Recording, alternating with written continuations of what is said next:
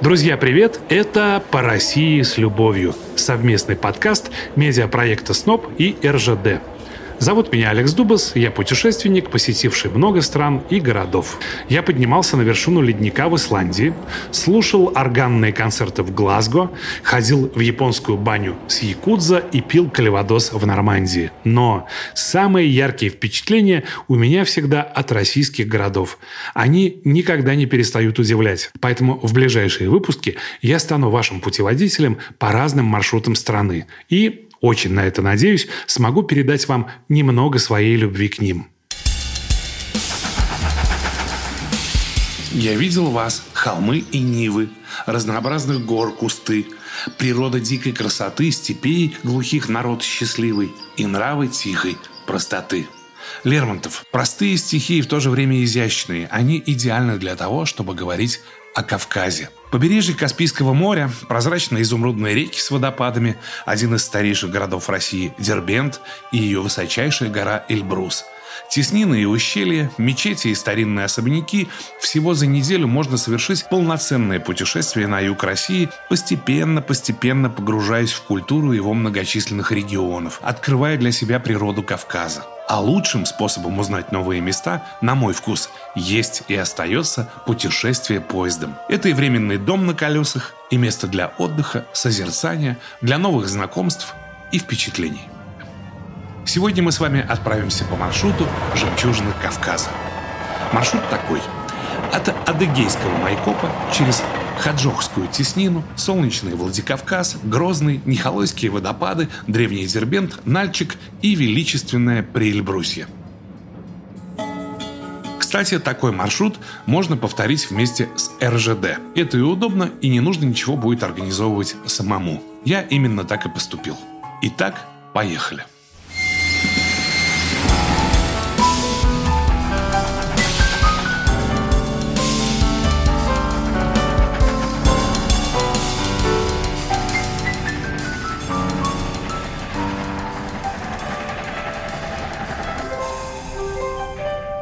Остановка Майкоп. Вот мы подъезжаем к Майкопу. За окном бесконечное море зелени, за которыми виднеются макушки гор. Вот именно здесь провел свое детство и юность сказочник, драматург и сценарист Евгений Шварц. Евгений Шварц подарил нам обыкновенное чудо, сказку о потерянном времени и «Убить дракона». Именно Майкоп, который Шварц называл «родиной своей души», помог драматургу создать свой волшебный мир, знакомый каждому из нас. Как он писал в своих дневниках, «Все, что было потом, развивало или приглушало то, что во мне зародилось в эти майкопские годы». Дневники Евгения Шварца – особая часть его творчества. И первый том, посвященный детским и юношеским годам, особенно тепло читать. Описание города, зданий, особенности быта. В конце пятого класса писателя была проведена железная дорога. И писатель рассказывает, как ходил туда любоваться поездами. Если идти от Белой, от городского сада, то, пройдя через весь город и большой пустырь за городом, ты приходил к вокзалу. В маленьком белом домике поселился столь мной обожаемый железнодорожный дух. И телеграфист за окнами, и касса, и даже буфет с длинным столом, покрытый белой скатертью, с пальмами и стойкой с особыми вокзальными закусками, с блеском никелированных крышек, с мрачным буфетчиком. И я, очарованный всем этим, ходил на вокзал каждый день. Майкоп – столица республики Адыгея, край старинных курганов, величественных гор и вековых лесов. Название Майкоп переводится с адыгейского «долина диких яблонь». Хотя еще этот город называют городом вечной сирени, потому что сирень там вполне себе может зацвести и в декабре. Из-за климатических особенностей его местоположения. В XIX веке здесь располагалась русская крепость, а в 1870-х годах на ее месте построили уездный город. Одно из самых красивых зданий современного Майкопа – белокаменная соборная мечеть с яркими синими минаретами. Она находится на площади Дружбы. Внутри мечеть расписана изречениями из Корана, а зайти в нее может любой желающий. Главное – соблюдать принятые правила этикета. Рядом находится монумент памяти и единения, также известный как Очаг – памятник жертвам Кавказской войны войны и символ объединения жителей региона. Вообще очаг – важный символ адыгейской культуры, единства с природой, гостеприимства и миролюбия. Здесь по соседству расположился Национальный музей Республики Адыгея, посвященный истории, культуре и быту адыгов с древних времен до 20 века. В его экспозиции костюмы, доспехи, оружие, монеты, украшения и музыкальные инструменты, а еще посуда, металлические и каменные статуэтки. Документы, фотографии и письма рассказывают о жизни адыгейских солдат во время Великой Отечественной. А еще в музее работает единственная в России выставка, посвященная адыгейской диаспоре за границей. Нагулявшись по городу, стоит отправиться на центральный рынок и купить настоящий адыгейский сыр, а еще ароматные соусы, специи и свежие фрукты. Завершить осмотр Майкопа можно у реки Белой в городском парке культуры и отдыха, где в 2009 году провели масштабную реконструкцию. А в 2019 высадили крымские сосны и розы и сделали такую входную инсталляцию под названием «Горпарк Майкоп» с символом города – яблоком. Что еще нужно знать о Майкопе? Только майкопчанин гордится своими брендами. Майкопским пивом, майкопской минеральной водой и вот вышеупомянутым адыгейским сыром. Оказывается, только майкопчанин, живя на расстоянии полчаса езды до горных водопадов или там трех часов езды до моря, может годами не бывать ни в одном, ни в другом месте. И еще майкопчанин никогда не путает и уже устал объяснять туристам и гостям, что адыгейцы, они живут на юге, а вот удагейцы на севере. Но самое главное, майкопчанин может даже летом увидеть из своего окна заснеженные пики. Настоящая красота.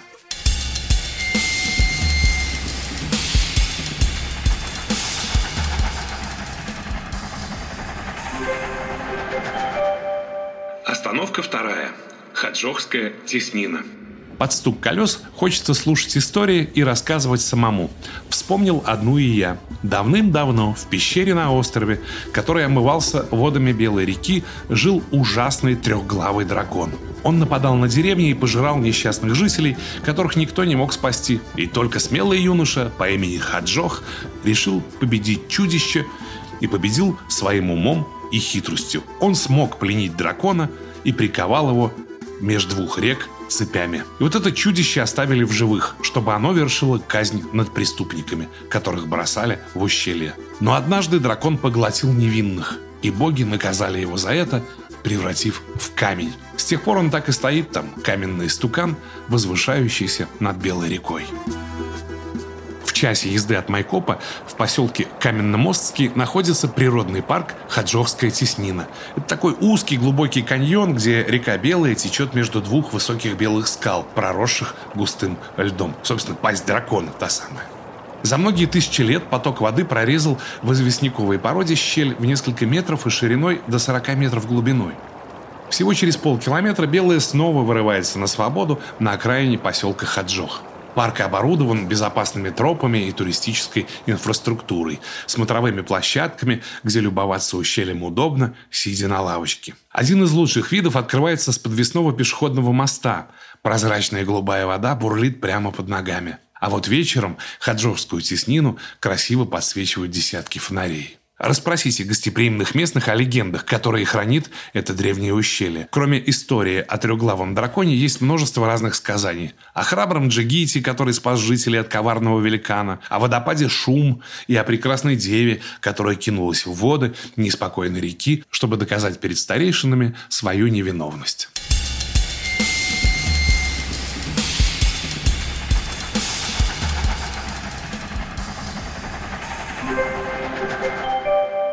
Остановка третья. Владикавказ. Во Владикавказе я был не раз и уверен, что с красотой тех мест может сравниться только гостеприимство осетинцев. Сейчас мое железнодорожное путешествие само по себе как отдых. Завтрак в купе, душ и даже вагон-бар с караоке. А вот раньше бывает, вывалишься уставший на вокзал, хочешь только одного – отдохнуть. И никто не пройдет мимо уставшего путешественника. Обязательно подскажут, где поселиться, где поесть, что посмотреть, как будто приглашая тебя в свою большую осетинскую семью. Так что во Владикавказе у меня есть не только любимые достопримечательности, но и секретные места для своих, которые, я уверен, может обнаружить для себя каждый. Стоит только быть открытым, открытым к общению.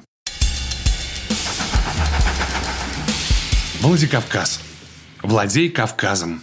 Такое название крепости дал граф Потемкин. Город был основан на входе в Дарьяльское ущелье в 1784 году как русская крепость. Именно отсюда начинается военно-грузинская дорога. В 1931 году город был переименован в Орджоникидзе в честь большевистского революционера. Владикавказ – родина Евгения Вахтангова. Здесь бывал Пушкин, и, собственно, здесь начался творческий путь Михаила Булгакова. Именно тут был открыт первый в России памятник известному писателю и драматургу, автору «Мастера и Маргариты». Двухметровая скульптура писателя, слитая из бронзы. Рядом сидит персонаж романа «Мастер Маргарита. Кот Бегемот». Над головой взметнулся вихрь исписанных листов бумаги, рукописи, которые не горят. А правда, немногие туристы знают, что имя Булгакова тесно связано с Владикавказом. В нынешнюю столицу Осетии будущий писатель был направлен в составе Деникинской армии, где работал врачом в местном госпитале. В 19 году белые покинули город, а Булгаков в то время тяжело болел тифом, поэтому уехать вместе с ними не мог. И вот после выздоровления Булгаков решает навсегда оставить медицину и, собственно, начинает писать пьесы. «Дни Турбиных», «Зойкина квартира» увидели свет во Владикавказе и были поставлены впервые в местном театре. И вот эта интересная история под перестук колес. Исследователи творчества Михаила Афанасьевича считают, что Владикавказ часто вспоминался писателю во время работы над последним и, собственно, самым главным романом «Мастер Маргарита». В первой редакции романа вместо Степана Лиходеева, помните Степа Лиходеев, фигурировал некто Гаруси Педулаев из Владикавказа. И вот в первой версии нечисть этого Гарусю выбрасывала не в Ялту, как Лиходеева, а во Владикавказ – и там в этой версии следовало подробное описание тяжелой горы с плоской, как стол, вершиной. Но речь идет о столовой горы, у подножия которой расположен город. Герой очнулся тогда у входа в парк Терек, из которого вышел лилипут. Ну, известно, что Булгаков, живя во Владикавказе, посещал представление трупа лилипутов. Но в 1936 году Пейзулаев скончался, и автор романа переименовал Педулаева в Степана Бомбеева, а потом уже в Лиходеева. Ну и с этой фамилией героя в романе выбрасывали во Владикавказ вплоть до 1937 года. И только в следующем году появился окончательный вариант «Мастера и Маргариты», в котором уже Ялта заменила Владикавказ. Этот город расположился в центре Северного Кавказа. И первое, что привлекает внимание, это темно-синие вершины на горизонте. Горы видны из любой точки города. Ну, впрочем, они и не так далеки, как кажется. Всего за день можно увидеть красоты высоты горных перевалов, расщелины каньонов, средневековые крепости и затаившиеся в вершинах деревушки. В 20 километрах от Владикавказа находится Кармадонское ущелье. Раньше место было популярно у туристов. Здесь вдоль цветущих склонов пролегают пешие тропы и когда-то действовал бальнеологический курорт. Сход ледника в 2002 году перечеркнул историю ущелья, однако постепенно путешественники возвращаются в здешние места ради трекинга и живописной природы. Между Крамадонским и Куртатинским ущельями находится аул Даргавс, известный как Даргавский некрополь. Здесь находятся старинные крупные захоронения. Считается, что первые усыпальницы появились еще во времена татаро-монгольского ига. Чуть севернее достояния братьев Осетин раскинулся каньон. Здесь можно увидеть, как за сотни лет горная река размыла мягкие известняки скалистого хребта. Дорога к этому каньону лежит через крепость, увековеченную в скале – Форт, по разным оценкам, был построен в 13 веке. По сказаниям, сооружение выдержало осаду персидского шаха и даже нашествие Тамерлана. Недалеко от крепости стоит посетить горную деревню Цимити. Это практически музей под открытым небом. Дома селения сохранились лишь частично, кое-где остались развалины, но деревня открыта для туристов, так что прогуливаясь между каменными домами, можно почувствовать дух средневекового быта горцев.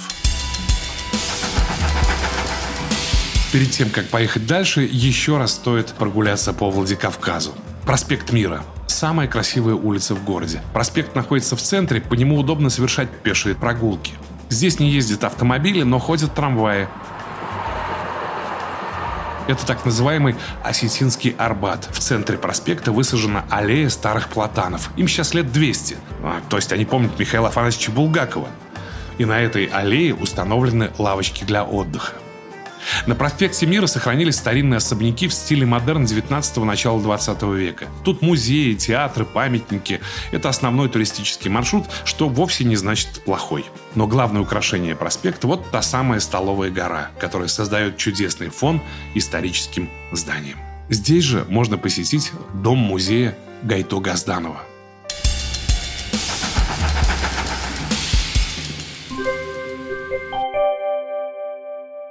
Остановка четвертая. Нихолойские водопады, Ушкалойские башни и средневековый замок Пхакочи.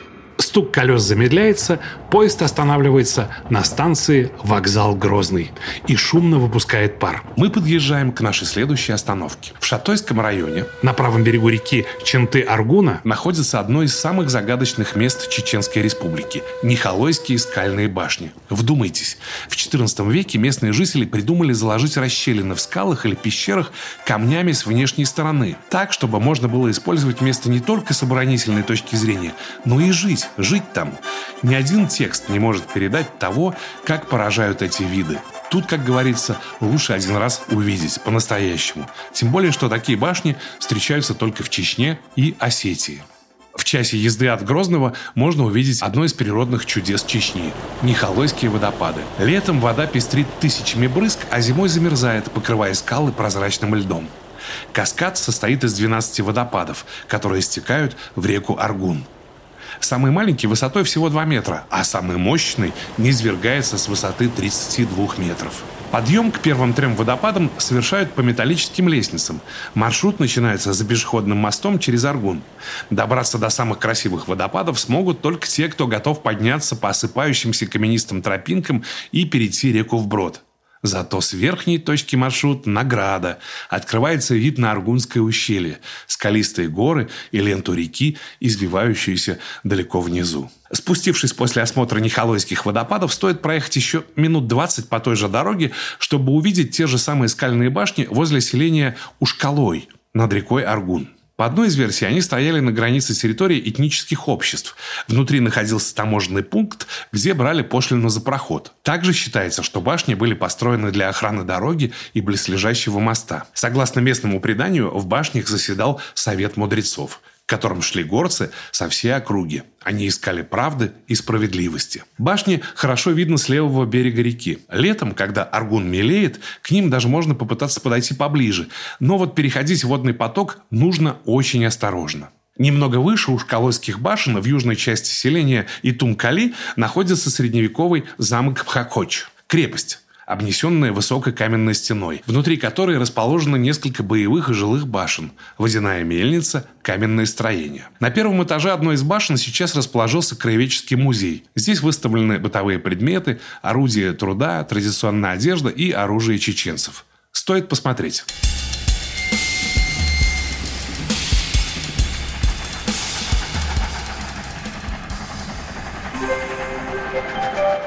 Остановка пятая. Грозный. Однажды, когда я ехал в поезде на Кавказ, один из моих попутчиков рассказал мне, что, оказывается, Грозный занимает особое место среди филателистов.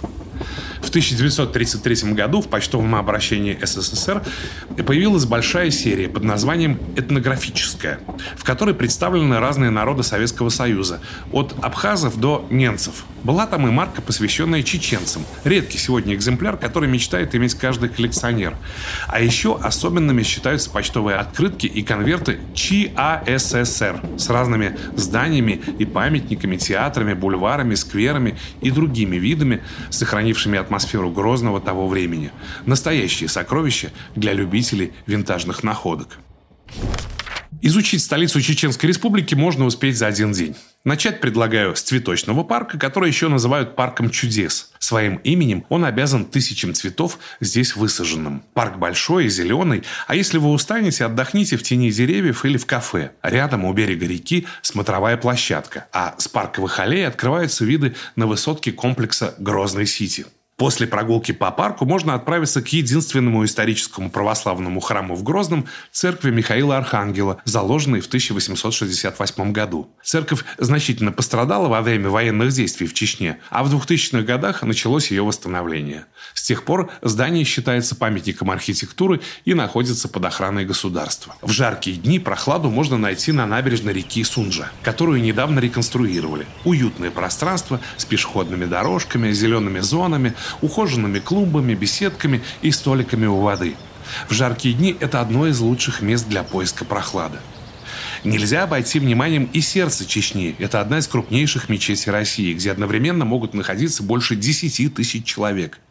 При проектировании здания архитекторы ориентировались на голубую мечеть в Стамбуле. Внушительный зал накрыт большим куполом, а интерьер отделан белым мрамором. Внутреннее убранство впечатляет. Золотые суры из Корана, яркие росписи потолков, бесценные ковры, многочисленные люстры. Осмотрев город снизу, путешественники обычно отправляются взглянуть на него сверху. Со смотровой террасы в комплексе Грозной Сити на крыше одного из небоскребов. Бизнес-центр открыт для посетителей каждый день. Нужно только купить входной билет на площадку. И вот оттуда видны парки, исторические памятники, башни высоток, цветочный парк, часы небоскреба «Феникс» и минареты мечети.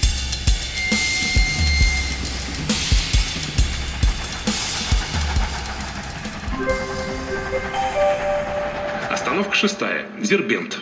На подъезде к городу Дербент открываю поисковик и ищу фотографии кайтакской вышивки. А сейчас, дорогие слушатели, я попрошу вас тоже найти в поисковике кайтакскую вышивку. Гордость дагестанцев и, как они сами говорят, оберег дагестанской культуры. Древнее искусство, практически утраченное, которое по праву считается национальным достоянием из-за красоты и причудливости узоров. Поищите вместе со мной и посмотрите, насколько они завораживают. В кайтакской вышивке используется 16 различных швов. Разноцветные шелковые нити прикреплялись сверху к ткани дополнительными стежками. И это требует большого мастерства, мастерства и терпения. На создание одного полотна уходило от трех месяцев до полугода. Итак, Дербент – древнейший город России. Место, где встречаются Восток и Запад. Его главная городская достопримечательность – Нарын-Кала, старейшая оборонительная крепость страны. При входе в ворота крепости висит плакат с именами известных людей, которые побывали в Дербенте. К примеру, Александр Дюма-старший, который застал во время пребывания тут шествие в память Хусейна, и затем красочно описавший его. Теперь в городе на стенах можно встретить цитаты из сочинений Дюма отца, соседствующие с выдержками из Корана. Крепость перестраивалась много раз, и сейчас на территории цитадели есть здание, которое относится к эпохам от IV века до XVIII. Нарын-Кала находится на высоком холме, поэтому туристы приходят сюда еще и за красивыми видами. На Каспийское море, разноцветные крыши домов, на кладбище, современные постройки. И еще одно важное и самое большое городское сооружение Дербента – Джума-мечеть, построенную в 734 году. К тому моменту в Дербенте было уже семь мечетей, по одной на каждый район города. Джума мечеть, или Джума мечеть, хорошо сохранилась до нашего времени и была внесена в список объектов наследия ЮНЕСКО. Во внутреннем дворе мечети растут три огромных платана, которые тоже признаны памятниками, правда природными, и охраняются государством. От цитадели на Рынкала дорога спускается в Магалы, районы старого города, где своим чередом идет неспешная жизнь. Горожане ходят по узким улочкам, дети бегают друг за другом, женщины сидят у порогов и рассматривают прохожих. А вы их. Пройдя через Магалы, путешественники обычно направляются к Верхнему базару и долго, перешучиваясь с продавцами, выбирают фрукты, сыры, специи, сладости, свежий хлеб, мясо и рыбу. Есть и более долговечные сувениры, металлическая посуда, яркие шерстяные чулки, настоящие кавказские бурки, папахи, ковры. Ну или, например, коньяк – дербенский коньяк, который соперничает с э, другим дагестанским коньяком кизлярским. Вот они между собой и соревнуются. Кто из них лучше? Эй, попробуй наш. Недавно в Дербенте реконструировали пешеходный переулок Казембека, превратив его в прогулочную зону с лавочками, шатром и каменными столами. Столами для игры в шашки, шахматы и нарды. Если прийти сюда вечерком, даже возможно сыграть партию с кем-то из местных жителей. И вот мое самое любимое. На побережье, но уже не в пределах Дербента, стоит впечатляющая советская разработка – экраноплан, о полетах которого над морем слышали еще в 80-х. Вот сейчас его вытащили из воды в качестве достопримечательности и, вероятно, начнут делать туристический кластер, связанный с уникальным самолетом. 20-30 минут езды на автомобиле. Вот представьте себе пляж пустынный и огромный-огромный экраноплан, который еще называют Каспийским монстром. И краноплан — это фактически корабль с крыльями, который мог лететь над водой на огромной скорости. Уникальная советская разработка, которая была заброшена после развала СССР. Он уже давно не на ходу, и сюда его притащили по морю буксиры. И вот он стоит в местных дюнах, и все приезжают сюда фотографироваться, потому что фотографии такие инстаграмные. Но только представьте себе, высота этого экраноплана 19 метров, длина 74. Крылья, размах крыльев 44 метра. Площадь крыльев 550 квадратных метров. А весит эта вся штука 243 тонны. Удивительно.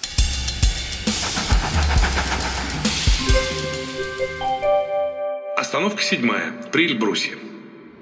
Смотришь на степенные горы, которые то появляются, то исчезают за окном поезда, и думаешь, вот как люди решаются пойти туда, покорить величественную вершину? Этим вопросом задавался поэт и автор-исполнитель великий и любимый Владимир Высоцкий, который не раз воспевал горные вершины в своих стихах. Именно в Прельбрусе он написал песню «Прощание с горами», которая потом прозвучала в культовом фильме Станислава Говорухина «Вертикаль».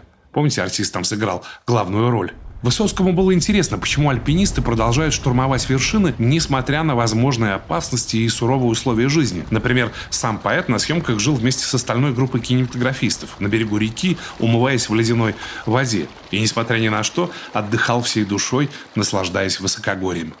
Могу только согласиться со словами Владимира Высоцкого. Лучше гор могут быть только горы, на которых еще не бывал.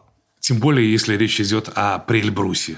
Надо сказать, что у Эльбруса не одна ведь вершина, а две. Причем разница в их высоте не превышает 21 метра. Эльбрус вообще самая высокая из гор России. Если вдруг когда-нибудь соберетесь, то на горе на 4-километровой высоте расположен знаменитый приют 11. Самая высокогорная гостиница в мире, которая была заложена еще в 1909 году. А канатная дорога на Эльбрусе вторая по высоте во всей Европе. За час она способна перевести 750 человек. Эльбрус официально признан одним из семи чудес России. Поляна Азау у подножия горы Эльбрус – живописнейшее место, которое привлекает путешественников круглый год. Это самый высоко расположенный горнолыжный курорт в Приэльбрусе. С поляны канатная дорога поднимает желающих до станции Гора Баши – 3847 метров над уровнем моря. В ясную погоду со смотровой площадки открывается вид на главный Кавказский хребет и четыре пятитысячника. И, конечно, самую высокую точку Европы – легендарный Эльбрус. Неподалеку от поляны находится поляна Нарзанов, небольшая долина протяженностью около трех километров, которая, собственно, лежит в окружении зеленых склонов гор и пересекает устье реки Баксан. Вокруг расположены пешие маршруты, отлично подходящие для тренировок перед восхождением на Лебрус.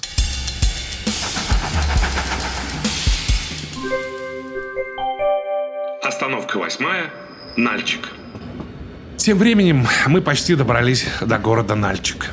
Нальчик в переводе с языков коренных народов означает «маленькая подкова». Вот именно она расположена на гербе города. Подкова в форме чаши, образующей полумесяц. Знак духовного просветления, знания и удачи.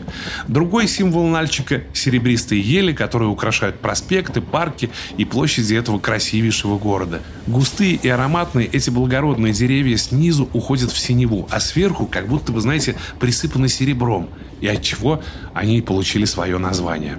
Город-сад. Нальчик, окруженный горами, бальнеологический курорт, столица республики Кабардино-Балкария – Осмотреть Нальчик можно за один день. Я бы рекомендовал начать с одного из крупнейших и старейших парков Северного Кавказа, который назвали в честь кабардинского аристократа Атажукина. Это любимое место для отдыха как среди местных жителей, так и среди путешественников, которых манят прогулочные аллеи, озера, смотровые площадки, бюветы с минеральной водой, экзотические растения и даже собственный небольшой зоопарк. У центрального входа на улице Лермонтова можно взять на прокат водные мотоциклы и лодки или прокатиться на канатно-кресленной дороге. Неторопливая прогулка по дорожкам и укромным уголкам парка займет около двух-трех часов. Достаточно. Летом здесь проходят концерты в Зеленом театре, на месте которого до революции находился курортный зал с бассейнами и лечебными ваннами, ваннами с минеральной водой. Недалеко от парка построили соборную мечеть Нальчика. Золотистое фигуристое здание в форме восьмигранника с 30-метровыми минаретами и вот таким куполом ярко-синего цвета. Зайти в мечеть может любой желающий. Главное – соблюдать дресс-код и правила этикета. Надеть максимально закрытую одежду, избегать посещения во время намаза, если вы не собираетесь молиться, и при входе снять обувь. От мечети можно отправиться на одну из центральных улиц – Кабардинскую. Часть ее – пешеходная. На улице сохранилось несколько красивейших старинных особняков. еще обратите внимание на здание кинотеатра «Победа» и на танцующие фигуры наверху этого здания. И вот еще одна достопримечательность. В Нальчике в 1968 году на горе Малая Кизиловка был построен ресторан «Сосруко». Это такое здание в виде головы богатыря, фольклорного героя – Нарта – Героя, который держит горящий факел в вытянутой руке. И вот с тех пор ресторан всегда был визитной карточкой этого города. Вот приезжаешь, туда нужно сходить обязательно. Недавно здесь провели капитальный ремонт, и вот из этого ресторана с высоты 640 метров над уровнем моря с одной стороны видна красивейшая гора, а с другой практически весь вечерний Нальчик. Успеть увидеть знаковые точки юга России всего за неделю и в рамках одного путешествия можно в туре «Жемчужины Кавказа» от РЖД – по маршруту следует ставший уже почти легендарным поезд Александр Невский с вагонами разных классов – люкс, СВ, купе, вагон-душ, вагон-ресторан и вагон-бар. Все вагоны оборудованы системами кондиционирования, биотуалетами и розетками. Особенно приятно, что в стоимость железнодорожных билетов включены ежедневные завтраки. При желании можно купить билеты, включающие экскурсионную программу и дополнительное питание, а можно и без них. Но даже если путешественник приобрел только лишь железнодорожный билет, у него все все равно остается возможность оформить заинтересовавшие его экскурсии в городах по маршруту поезда или у проводников в пути следования. Что ж, это было приятное и увлекательное путешествие по сокровищам Кавказа. И я, ваш путеводитель Алекс Дубас, прощаюсь с вами до нашей следующей поездки. До скорой встречи!